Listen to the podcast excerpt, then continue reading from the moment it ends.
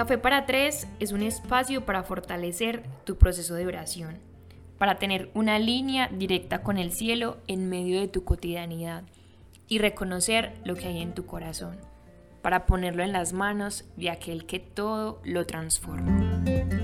Es el tiempo para sentir el abrazo de Dios y ver la generosidad de su amor. Es tiempo para dar gracias, para escuchar, para sentirte amado. Es tiempo de darle respuestas al amor y volver a soñar. Es tiempo de experimentar la grandeza de un Dios que se abaja hasta ti. Con este podcast podrás acompañar tus momentos de oración con las cartas de Somos Permanente.